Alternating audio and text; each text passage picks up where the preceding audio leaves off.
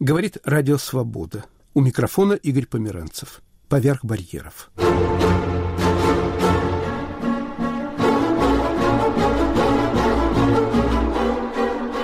В этом выпуске речь пойдет о роли музыки в кино. Наверное, один из самых для меня великих режиссеров – это Хичкок.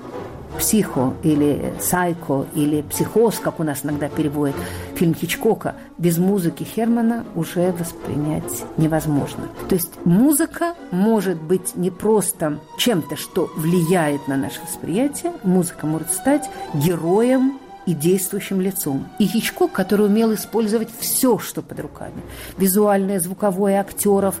Конечно, он музыку Хермана превратил в персонаж, который давал дополнительную информацию. Подробней о роли музыки в кино во второй части этого выпуска. Начнем же с другой темы. Свято Духу Троило. Табор в Харьковском дворе. Так бы я назвал передачу, которую вы сейчас услышите. Табор маленький, крохотный, на двоих. Ее зовут Аделина Босова. Его Рустам Христов. Их записала во дворе в переулке Людмилы Гурченко Лидия Стародубцева. Не знаю даже, к какому жанру отнести эти записи. Документальная радиодрама, городской фольклор? Я вам расскажу сейчас историю, как мы живем. Мы живем, когда забрали, отобрали у нас хату, нас отобрали. Мы живем уже месяц на улице, и нам очень сильно тяжело. Вы понимаете, мы просто сильные люди, спасибо Богу, что Бог нас поддержит. Мы кулак жмем, что мы еще сильнее станем. Ну да, очень сильно тяжело. Мы на кострах готовим кушать. Дождь капает. Бывает, что в подъезде спим. Ну, как эти люди сделали, что у нас хату отобрали? Бог есть на свете. Это было март месяц, 14 числа. Приехали люди, пацаны приехали. Но они работают на милицию как-то бы. Нам 2000 гривен дали. И сказали, мы вам час даем, чтобы ушли оттуда. Нам дали 2000 гривен, что мы заплатили за газель. Привезли вещи на валках. Валка – это дом. Они нам дали дом. Дали дом, но документы не дали. И после этого мы уехали в Харьков, потому что очень сильно, сильно тяжело там в селе. Там нету работы. Мы приехали в Харьков, и нам сейчас э, очень сильно тяжело, но сейчас мы ночуем на улице. И люди есть, которые есть, и что помогают нам, дай им Бог здоровечка. И это помогают не цыгане, не наши, не помогают наши цыгане, а русские помогают. Мы живем так, как нам Бог дал. Мои раньше предки жили так. У них не было ни домов, ничего не было, одни шатры были. И для них это было святое такое не только было. Мы готовили кушать, только на костре готовили. Сианская жизнь это не просто так. Мы раньше, даже мой отец вот, крал даже коней табунами.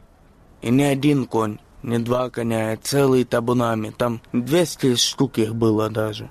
Мы живем тоже ночуем, как и раньше. И раньше был у нас барон, это для нас как отец был. Советы какие-то он нам давал. А сейчас мы только своей семьей живем. Одна семья, брат, сестра, там, ну, все вместе. Не как и раньше. Нас и раньше жило по 20 человек, по 30 человек, даже по 50 жило. Дом меня забрали. И сейчас я остался просто на улице. И готовлю себе кушать, даже на костре себе готовлю.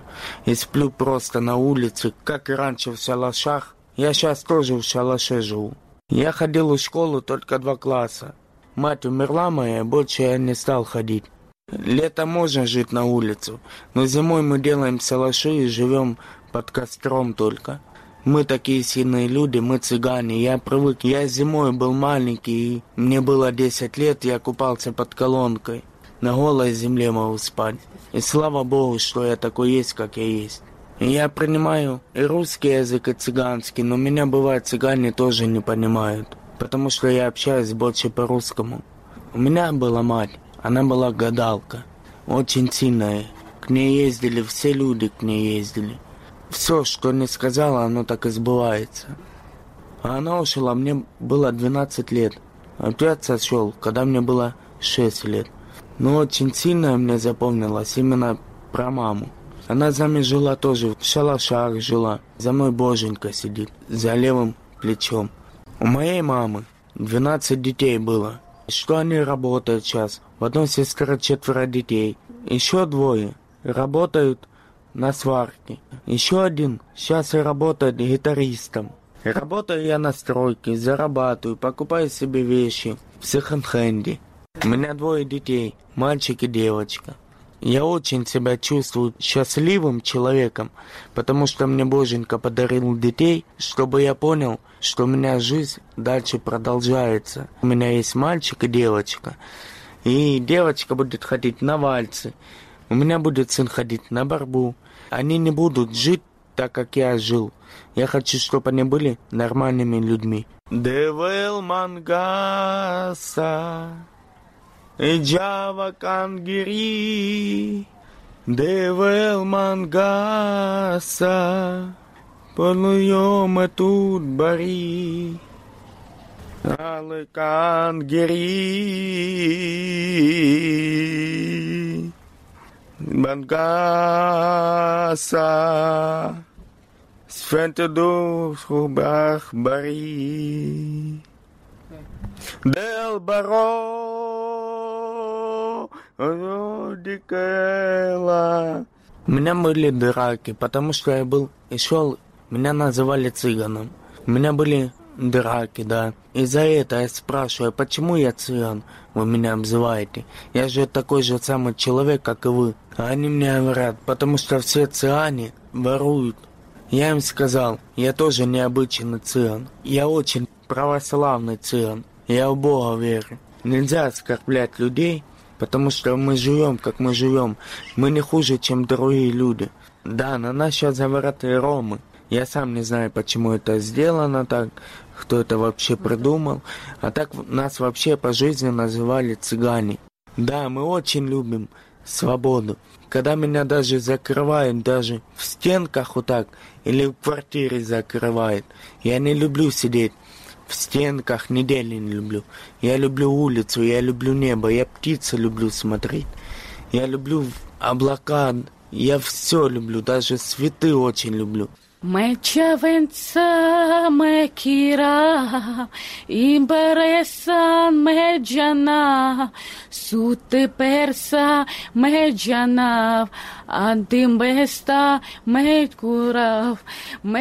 Говорит Радио Свобода. Поверх барьеров. Вы слушаете передачу «Табор в Харьковском дворе».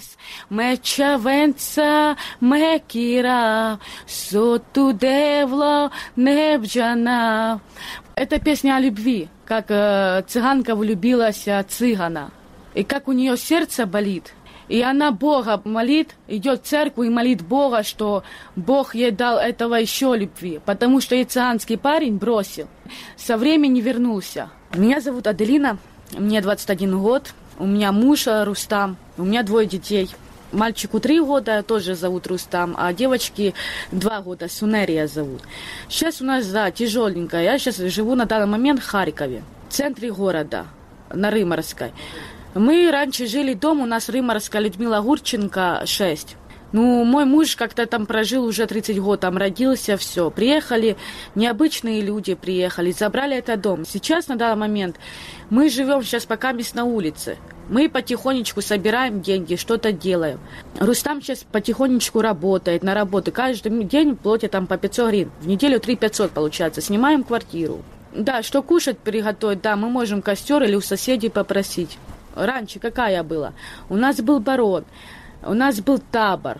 Мы кочевали везде. На севере, в России, везде мы кочевали раньше. Но у нас постоянно было по 20 штук детей. Мы любим детей, мы любим каждого человека, мы любим, потому что мы ходим каждое воскресенье, молимся Богу, и Бог это нам дает. Бабушка вот э, полгода как назад умерла, она меня вырастила, она меня обувала, одевала меня. У нее 15 детей, 10 внуков. Всех воспитала она по опекунстве. Ну, как она умерла, 60 лет ей уже, она умерла 60 год.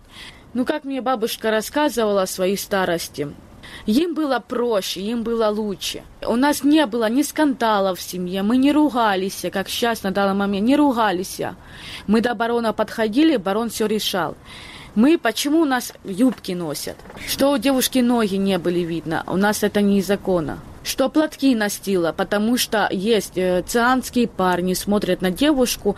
Если девушка без платков, она не замужняя. Если девушка опозорилась, ее выгоняли из табора. Как у нас э, свадьба идет?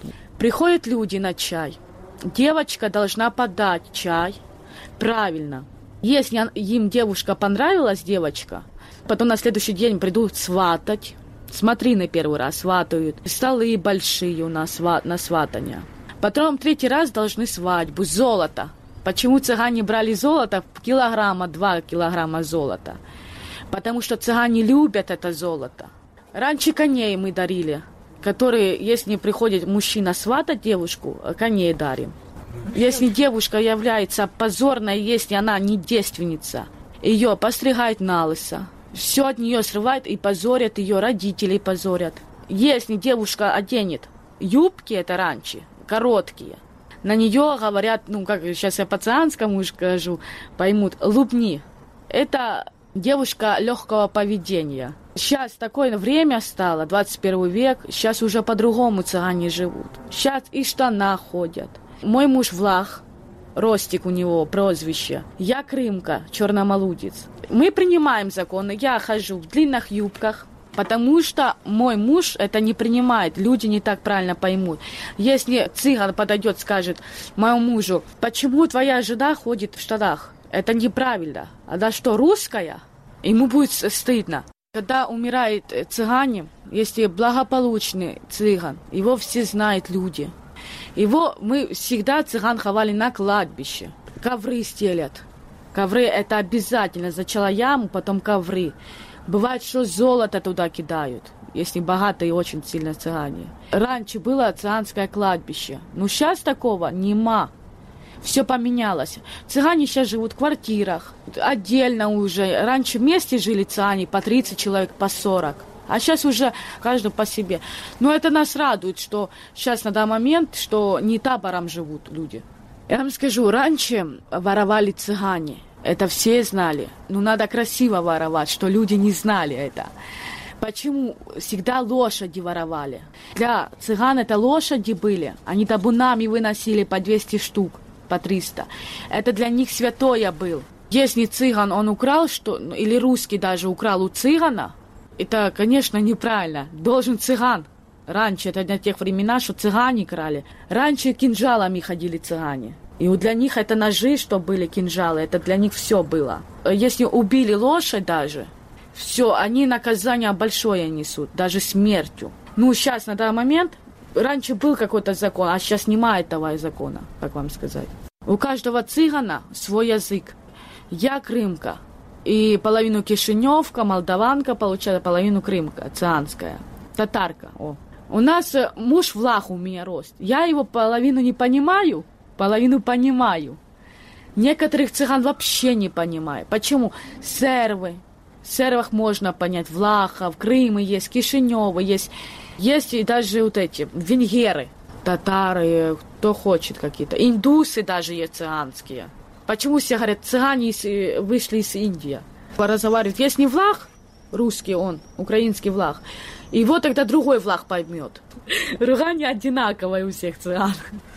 Я вам скажу, полиция тоже к цыганям, некоторая полиция, неправильно относится, несправедливо они себя ведут. Сейчас 2021 год, да, как это получается. Полиция неправильно работает. Почему? Кто-то своровал, сразу цыгане. Почему они этого цыгана берут? Берут и избивают в своем райотделе, убивают. Это я лично видела, не только я, много людей видели, которые они убивают, что книжками по голове бьют, электрошокером, и что он вину свою написал. Но что человеку делать, если его избивают именно, сильно избивают электрошокером, его убивают? Если он не виновен, а его заставляет полиция, что он виновный, что свои дела закрыли. Мечі джана все таки рав, ми тут любі сарав. Тумерні ровні, ми тут любі сарав. Ми тут атирав. І туманса, та явесто аменді бахталі. Павсаври троденді, та явесту бахталі. Девила менца, і в саври роменца. Асаварума, Бахталы Мануша, дай Бог вам здоровечка и моей судьбе, чтобы были до старости лет и ни в чем не нуждались. Самый счастливый мой момент, как я познакомилась с своим мужем. Мы по интернету с ним общались, созванивались. И вот я приехала сюда, в Харьков. Мы увиделись, пошли в отель. Познакомились, пообщались. А он мне вопрос задает. Ты хочешь быть со мной? Ты жить со мной хочешь? Говорит, я тебя люблю. Я говорю, я тебя тоже люблю. Ну, как по цианскому обычаю, переспали по цианскому.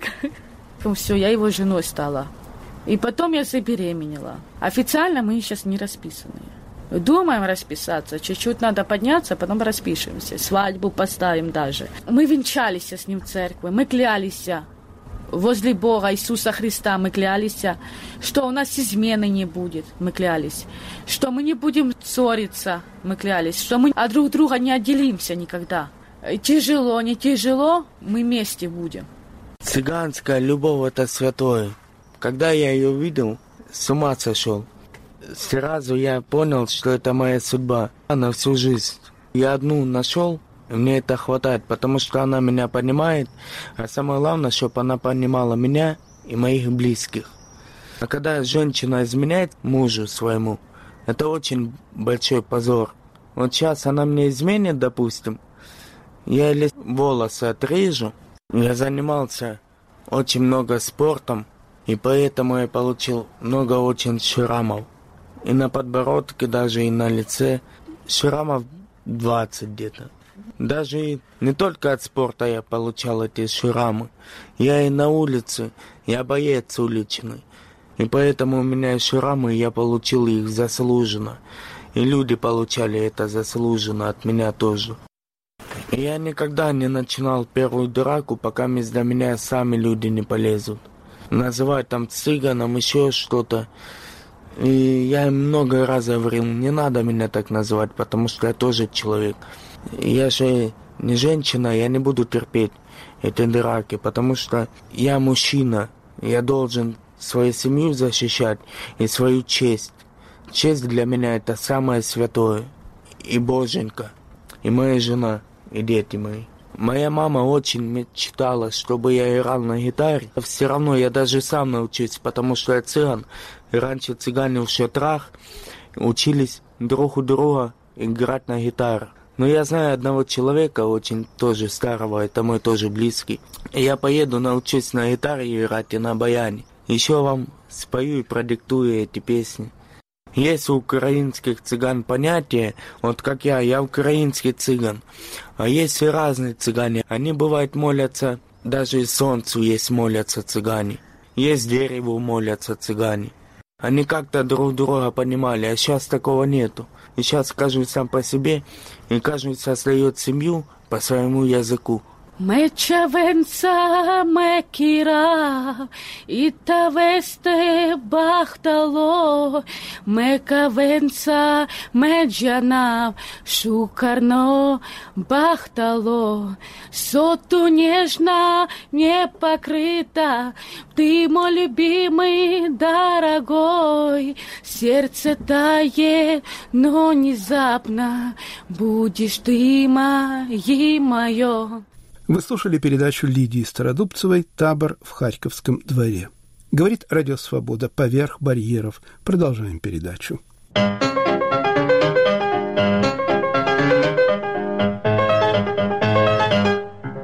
Музыка в кино. Монолог московского историка кино, театроведа, педагога Галины Аксеновой.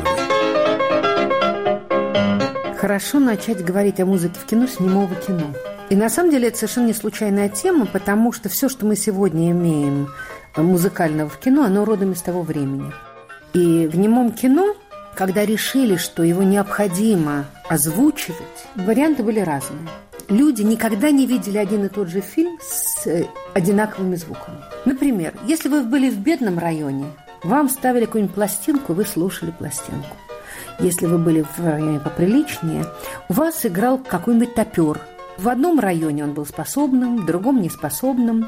Если вы попадали в очень хороший район, если публика была буржуазная, мог играть оркестр. могли быть ноты, которые были присланы режиссером заранее. И такие были варианты. И когда, например, на площади, ныне площади Маяковского, а раньше там был, стоял театр Ханжонкова, и когда он открывался, то оркестр, специально приглашенным дирижером, по специальным нотам сопровождал показы фильма.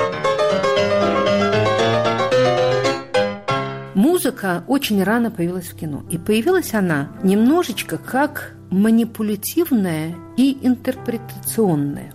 У меня есть очень хороший друг Яков Губанов. Я не знаю, он осмелится себя назвать учеником Шостаковича или нет, но он учился какое-то время у Шостаковича. Он работал в Гарварде, сопровождая немые фильмы писал музыку к немым фильмам, фильмы 20-х годов писал он приблизительно в годы 90-е, но с попыткой интерпретировать старое кино. И когда-то, когда я работала в Мидлбери колледж, это в штате Вермонт, замечательный колледж русского языка и литературы, ну, это колледж многих языков, но была русская школа, я пригласила Якова с лекцией и с лекцией, и чтобы он аккомпанировал фильму «Еврейское счастье». Он написал замечательный на трио партитуру, и это было очень интересно. Но самое интересное была лекция, потому что он показал фильм Мурнау «Фауст», три минуты из фильма, и он сыграл пять мелодий с музыкой с точки зрения Фауста, с точки зрения Мефистофеля, с точки зрения Маргариты, с точки зрения обывателя, зрителя, блям-блям-блям-блям, и он сыграл с точки зрения Бога. Мы видели эти три минуты разного фильма. То есть музыка, звук определяет наше восприятие визуальной информации.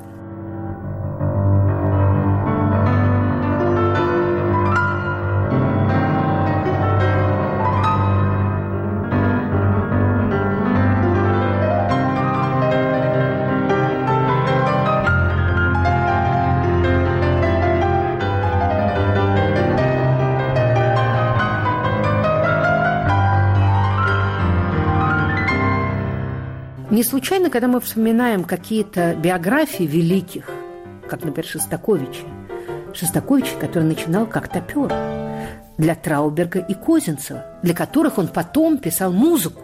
И дальше мы идем к новой теме. Это какой может быть музыка в кино? В кино музыка может быть внутрикадровая и закадровая. Внутрикадровая музыка – музыка, которая проистекает из событий, которых показывает экран. Например, герой подходит к героине, ее обнимает, случайно нажимает кнопку магнитофона или кто-нибудь на улице за окном играет на аккордеоне, и мы слышим мелодию, и эта мелодия начинает влиять на их отношения, на их любовь, и мы интерпретируем совсем не то, что они говорят друг другу, а музыка направляет и окрашивает восприятие, но оно изнутри действия. И так, например, снимал свои фильмы Ренуар – великий Ренуар, сын Агюста Ренуара, великий режиссер, который использовал только внутрикадровую музыку. Никакой манипуляции. Посмотрим правде в глаза. Манипуляция была, но она проистекала из картинки. Это было связано с тем, что происходит на экране. И мне кажется, что это очень честно. Но мы знаем и очень хорошую манипулятивную музыку которая не имеет никакого отношения к происходящему на экране, и которая звучит за кадром, и которая направляет все наши чувства, и мы лишаемся свободы, потому что звук может сделать с нами все, что угодно, и мы начинаем банальную сцену воспринимать как тонкую и деликатную, или какую-нибудь тонкую и деликатную мы воспринимаем как вульгарную, и режиссер это делает абсолютно сознательно, потому что чем больше вариантов восприятия текста, тем лучше. И кроме того, если слова конкретные, то музыка все-таки абстрактная. И хотя мажор и минор направляют нас в разные направления, но можно построить более сложное действие, и можно серьезнее воспринимать, особенно на неподготовленного зрителя, закадровая музыка. Когда герой въезжает в Венецию, и бесконечность лагуны – озвучивается музыкой Малера. И умановский герой немножечко, немножечко, за ним стоит тень Малера. У меня, как только звучит пятая Малера, я вижу абсолютно въезд в Венецию.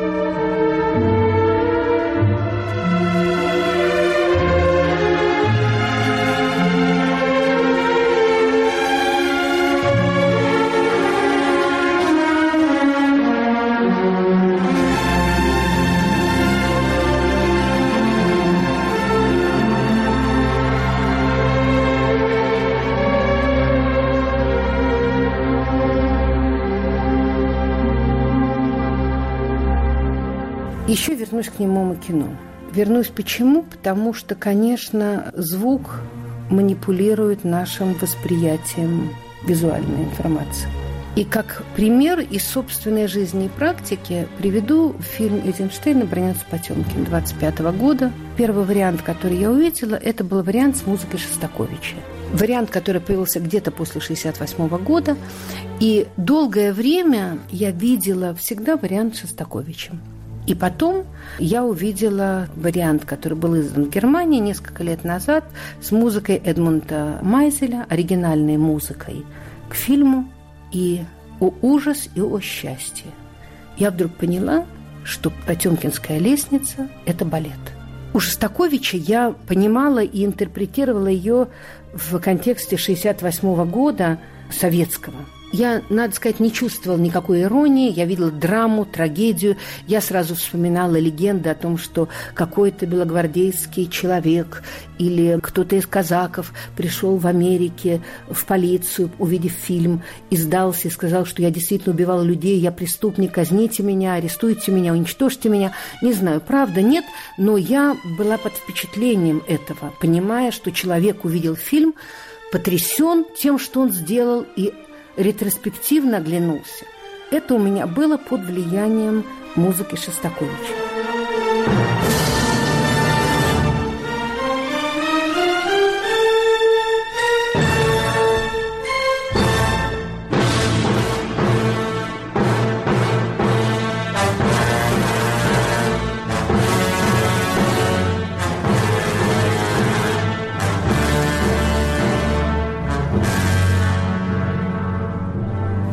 Я увидела фильм с музыкой оригинальной, я вдруг поняла, что это совсем про другое. Это про движение на лестнице. Балет модерн. Это совсем другое. Вдруг я увидела ритм движения. Не смысл, не политическое, не масса на массу.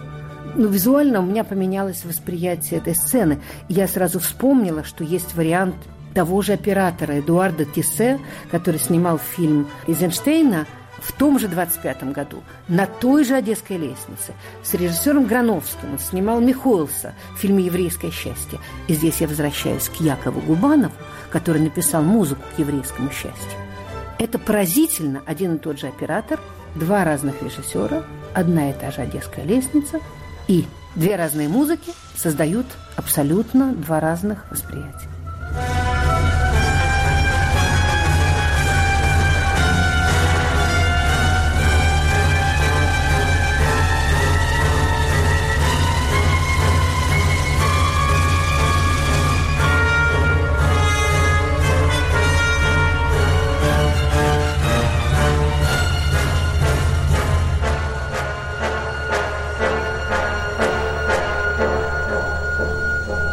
Конечно, когда человек идет к музыке от кино, а это мой путь, к сожалению, я бы мечтала идти к кино от музыки, потому что то, что утрачивается современным кинематографом, это ритмическое построение.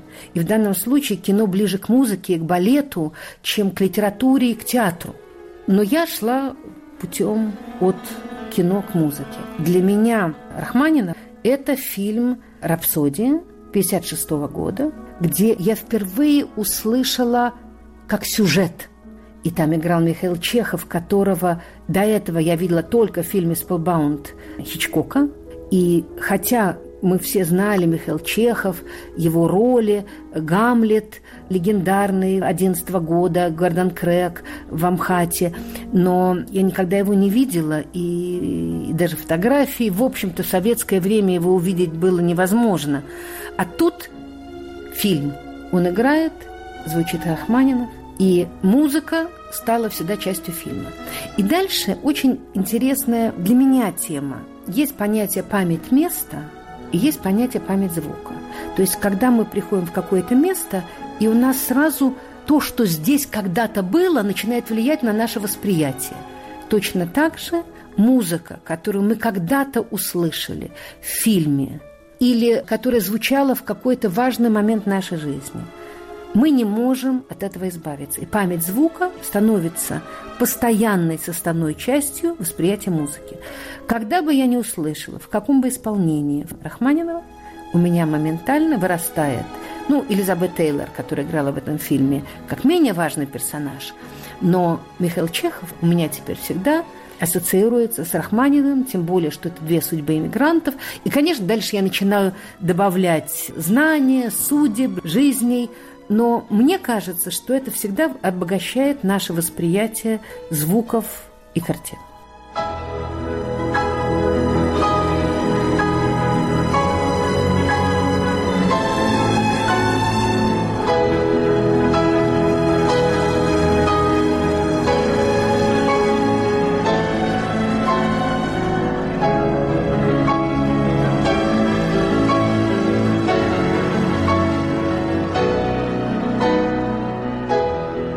Наверное, один из самых для меня великих режиссеров – это Хичкок.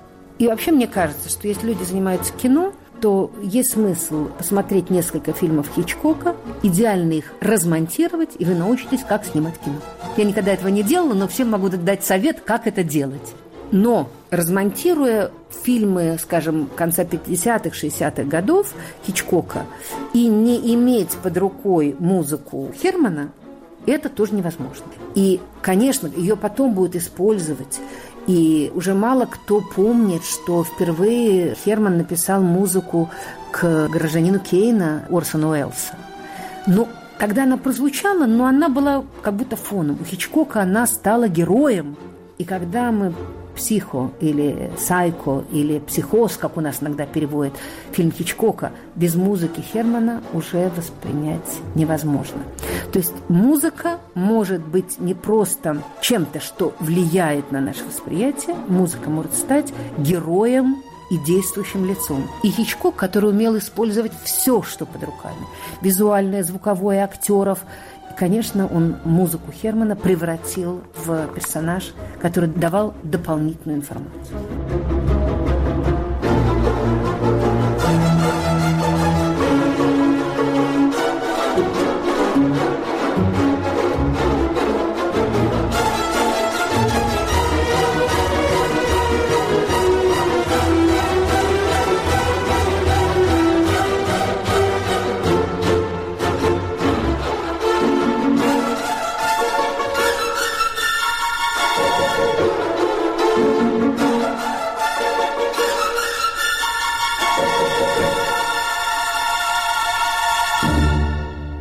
Советское время, это 70-е годы, конечно, было очень много великих композиторов, которые не могли играть свою музыку. И в данном случае работать с кино было, может быть, не самое желанное, но единственное возможное, чтобы продолжать заниматься профессией.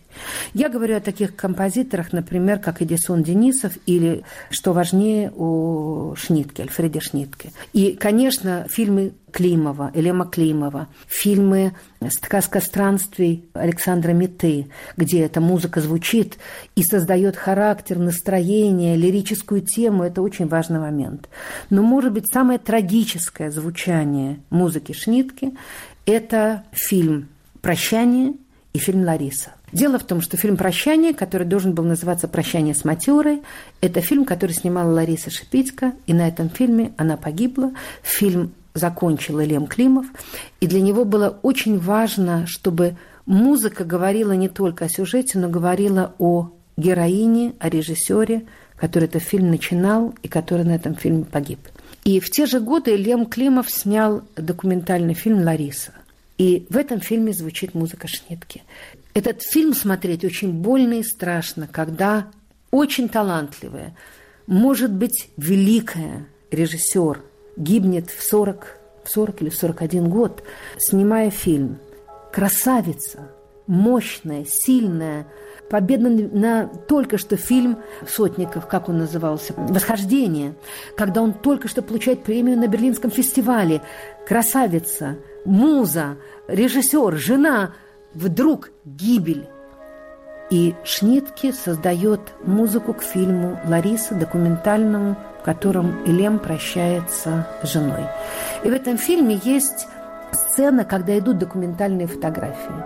И они идут от молодости к смерти. И звучит музыка Шнитки. До сего, вот я сейчас говорю, и у меня спазм, потому что я вижу этот ряд – я слышу внутри себя, я не могу воспроизвести эту музыку. Мои родители похоронены на том же кладбище Лариса Шипицкая. Я, когда прохожу, иду к родителям, я иду мимо памятника Ларисе, и у меня всегда в голове звучит эта музыка.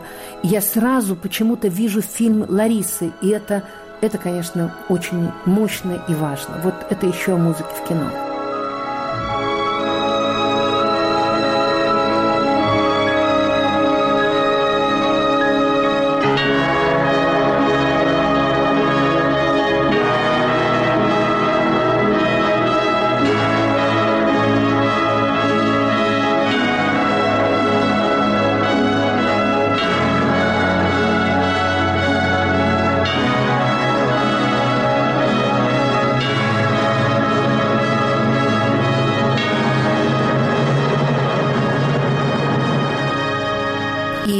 Если от трагической темы перейти, может быть, в более оптимистическую, я назвала Шнитки и Денисова.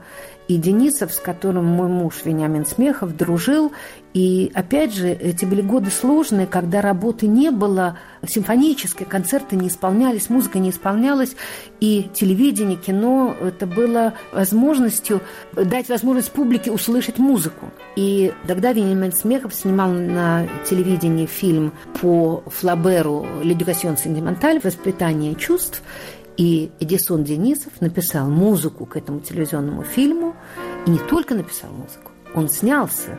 Вениамин Борисович, Веня, снял этот фильм и снял Денисова в этом фильме играющим свою музыку. Что мне кажется, это не просто очень было важно для фильма, но это уникальная возможность увидеть важнейшего композитора 60-х, 70-х годов, легенду, который жил в тяжелое советское время на экране.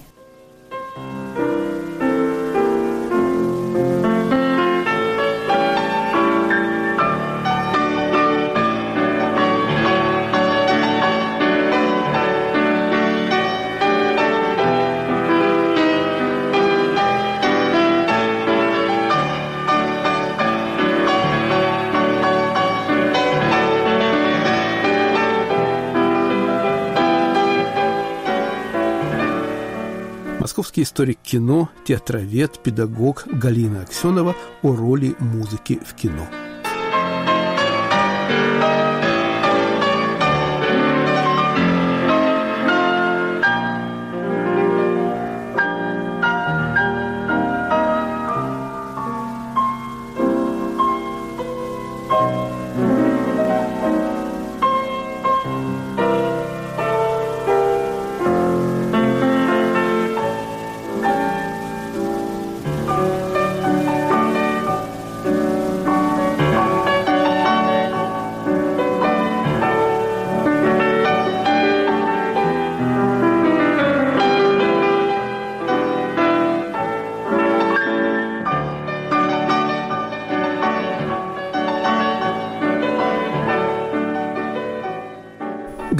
Радио «Свобода» поверх барьеров. Традиционная рубрика «Красное сухое».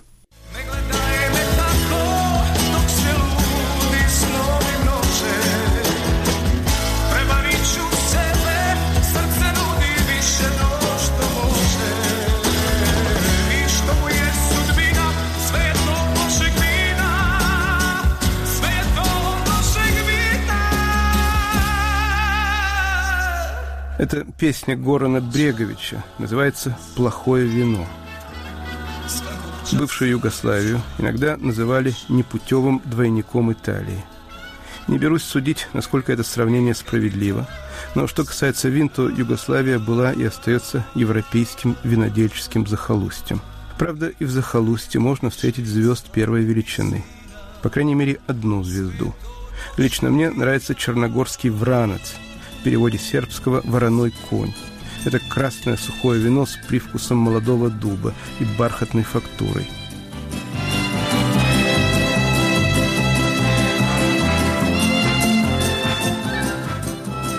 Мой сегодняшний собеседник Андрей Шарый, журналист, балканист, автор книги о Югославии «После дождя». Андрей, в вашей книге вы с наслаждением вспоминаете вкус кофе из загребских кафе и кофеин – Ароматы вин вас не так волнуют? Конечно же, Игорь, аромат вина меня волнует не в меньшей степени, чем аромат кофе. В книге я писал о Загребском утре или о Сараевском утре. «Утро – это время надежды», как писала одна хорватская писательница. И ваша знакомая Дубравка Угришич, она написала «Утро – это надежда на хороший день». С этим связано кофе. Вино связано больше все таки с вечером, и, может быть, поэтому я не писал о хорватских и югославских винах, поскольку речь книги не шла пока о вечерах. Ну вот ваш вопрос навел меня на одно вечернее воспоминание, связанное с вином – один раз в Воеводине, это северная область Югославии, севернее Сербии, скажем так, и южнее Венгрии. Вместе с приятельницей мы путешествовали по равнине и наткнулись на ресторан под названием «Край света», то есть «Конец мира». Это один из заброшенных рукавов Дуная. И на берегу, в живописной такой местности, стоял барак там не было ни электричества, ни света. Стены барака были расписаны словами «конец света», «конец мира». На берегу стоял котел, в котле варили знаменитую сербскую уху или рыбный суп, рыбля чорба называется это по-сербски. Это был маленький импровизированный ресторан, где все было домашнее, все было свое. Был домашний хлеб, была выловленная из Дуная рыба, и было домашнее вино. Я даже не знаю, как оно называется. Наверное, оно было не очень хорошим. Но сочетание природы, натуральности всего этого дало такой букет, такой аромат, что я помню до сих пор, э, а прошло уже несколько лет, помню и вкус этого вина, и аромат этого вечера. И здесь я, пожалуй, поспорю с Дубровкой Угрешич, потому что вечер в данном случае тоже может быть ожиданием нового хорошего дня. Андрей, Югославия распадалась мучительно. 90-е – это годы ненависти, крови. Радикально перекроена политическая карта Югославии. Но у виноделия свои границы, поскольку сама ткань, сама материя вина – это текучая ткань, текучая материя. Как выглядит, по-вашему, э, нынешняя винная карта Югославии? Ну, Югославии больше нет, следовательно, нет уже и винной карты, есть воспоминания, как, скажем, есть воспоминания об Австро-Венгрии или воспоминания о Советском Союзе. Югославия была маленькой социалистической империей. В этой империи все подчинялось законам функционирования маленькой, но все-таки империи. И распределение вин тоже соответствовало этому правилу. Самые благородные, самые терпкие, самые тонкие югославские вина э, производились на северо-западе, в Словении. Есть там такая Випавская долина, долина реки Випава, где, как уверяли меня знатоки, в этой вот самой Випавской долине какие-то невероятные вегетационные условия, где вызревает виноград, уникально, совершенно не так, как во всей остальной Европе. И там производят очень терпкие, очень кислые белые сухие вина. Самое известное из них – это Пино Гри, по-итальянски пиногриджо. Пиногриджо, да. А вы будете сейчас говорить, что все это неправильная, ухудшенная калька с итальянской. Тем не менее, вино, э, вино хорошее, вино своеобразное, не под всякую закуску, в очень тонких таких изящных бутылках. Вот это как бы верх изысканности югославской. Чем дальше мы идем на юг, тем проще становится вина, тем гуще, тем слаще они становятся. И в основном это сухие, правда, вина. Есть немного сладких и крепленных вин, но в основном это небо, под которым виноград вызревает, из которого делают сухие вина. И если мы спускаемся совсем на южное побережье, Черногория, Македония, Косово, это красные вина густые, тяжелые, как упомянутое вами вино Вранец, а называется оно, как вы заметили, вот черный конь. Вороной конь – это не определение принадлежности к животному миру, это определение чистоты расы, это определение чистоты крови этого вина. И вино замечательно тем, что оно, что как доказано на практике, это общеизвестно, один из сортов этого вина, называется оно прокорде, восстанавливает красные кровяные тельца в организме человека, поэтому это еще и очень такая штука полезная. Я правильно перевожу, прокорды это значит для сердца? Для сердца, да, для сердца. Ну, это латинское название. И, соответственно, если в целом брать вот за вектор такой, то чем южнее, чем сельскохозяйственнее республика, чем простонароднее, чем провинциальнее она, тем тяжелее становится вино, тем краснее оно становится, уходит из него вот этот благородный терпкий запах. Например, на другой северной оконечности Югославии, а, в городке Илок, делают вино под названием Траминец. Это очень сухое белое вино, которое, как говорят, э, английская королева заказывала когда-то к своему столу. По иронии злой иронии судьбы, Илок был Илок и Ирдут, два городишки, где большие подвалы э, с запасами этого вина. Вот они были в самом центре боевых действий, там много чего разрушено. Я не знаю, насколько смогут возродить винодельческую культуру. Тем не менее, вот северные районы бывшей Югославии – это удел вина сухого терпкого белого. Вы поставили высший балл а, славянским белым сухим винам. Я бывал э, в Любляне и пробовал эти вина. Действительно, в них э, слышишь, в них чувствуешь итальянский акцент. Почему они такие дорогие? Ну, я думаю, что это прежде всего объясняется тем, что, как считают славянцы, это уникальность э, и ограниченность территорий, на которых произрастают виноград того сорта. В принципе, в бывшей Югославии для этой страны не характерно большое винное производство. Там нет больших заводов, ну, есть, но они выпускают плохое вино. Вот хорошие вина или терпимые вина выпускают, как правило, небольшие частные предприятия, многие из которых имеют вековую уже традицию. Например, на Хорватских островах а, мне довелось в частных подвалах пробовать вино под названием «Болский плавац». Это что-то вроде «голубое небо». Бола – это красное вино.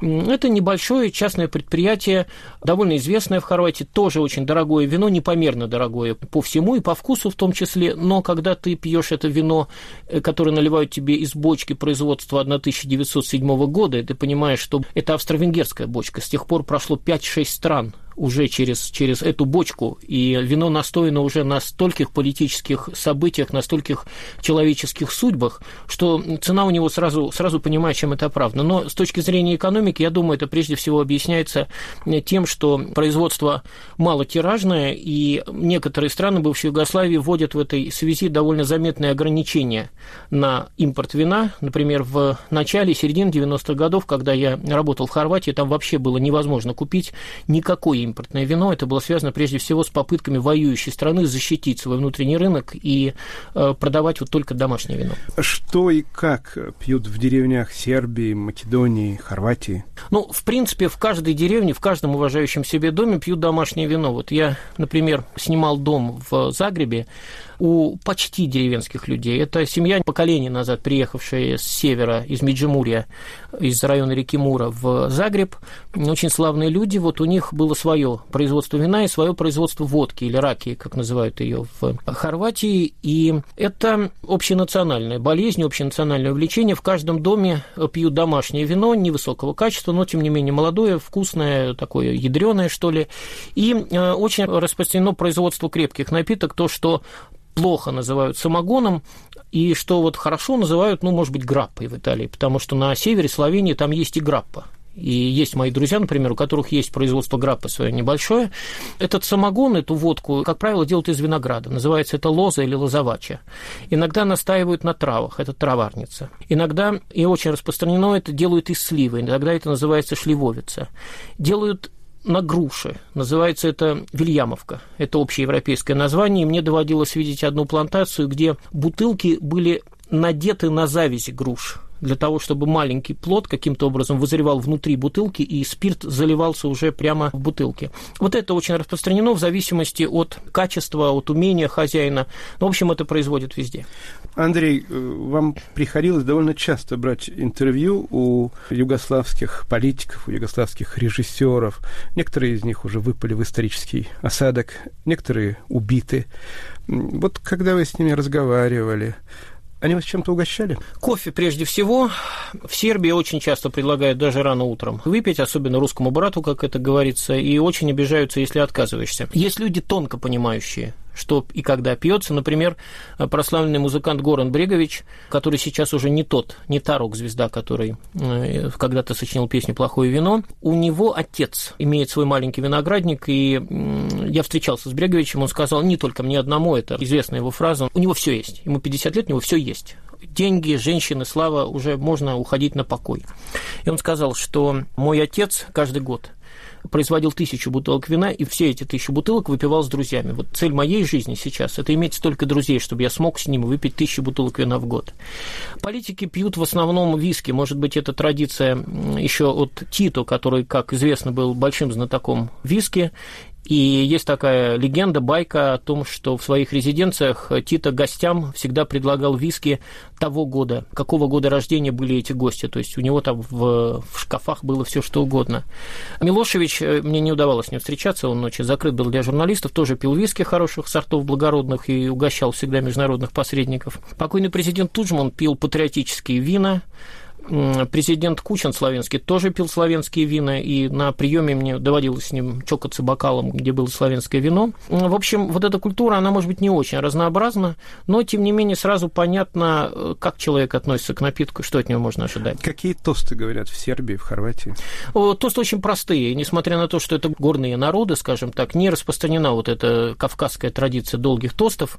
Один э, очень простой тост э, – это живели на здоровье, ее, наверное, так можно это перевести. И есть более длинный тост, который вошел и в песни, и вот ну, не будем скрывать о том, что я эту песню принес. Это композиция известного рокера Байги «Будем мы живы и здоровы» за, за здоровье и, и нашу жизнь, da smo živi i zdravi.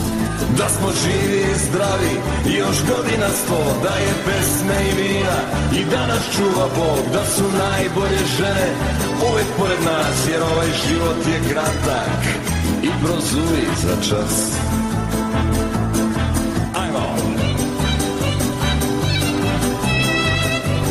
Журналист, писатель Андрей Шарый в рубрике «Красное сухое». Режиссер этого выпуска «Поверх барьеров» Наталья Аркадьева подготовил и вел передачу Игорь Померанцев. За moje drugove ja molim vetrove za puna jedra Puteve sigurne, a noći zvezdane i jutra vedra. Da li je to sudbina ili ko zna šta li je? Kad god se sretnemo uvek se zalije Uvek se završi s nekom od naših pesama Smo živi i zdravi. Još godina sto Da je pesme i vina. I da nas čuva Bog Da su najbolje žene. Uvek pored nas Jer ovaj život je kratak. I prozuji za čas. Da smo živi i zdravi još godina sto Da je pesme i vina. I da nas čuva Bog Da su najbolje žene. Uvek pored nas Jer ovaj život je kratak prozuji za čas. Moji su drugovi biseri rasuti po celom svetu. I ja sam selica pa i ponekad sretnem u letu. Da li je to sudbina i ko zna šta li je? Kad god se sretnemo uvek se zalije Uvek se završi s nekom od naših pesama Говорит и показывает Радио Свобода. Это программа «Лицом к событию». Здравствуйте. У микрофона Елена Рыковцева. Лидеры общественного мнения под огнем ведущего «Радио Свобода». Избиратели тянут Путина, Путин тянет Медведева, Медведев тянет Мутко и всю эту остальную свою старую знакомую компанию. Все... Радио «Свобода». Мы стоим лицом к событиям. Слушайте сразу после выпуска новостей.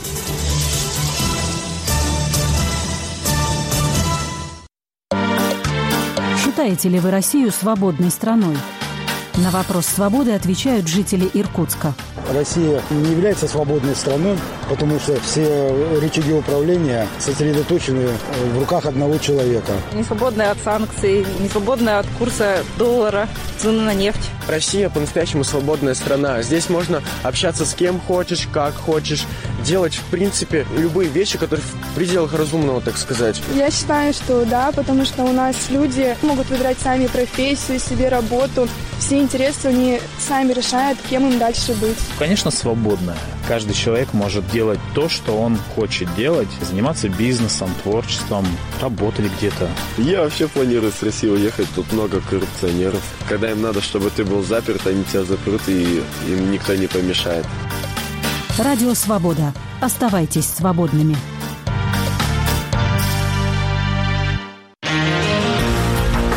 Подкасты «Радио Свобода» слушайте даже там, где нет радиосигнала.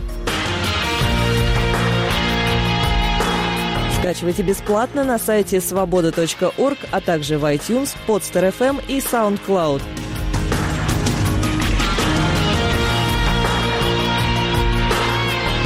Берите с собой в дорогу «Радио Свобода».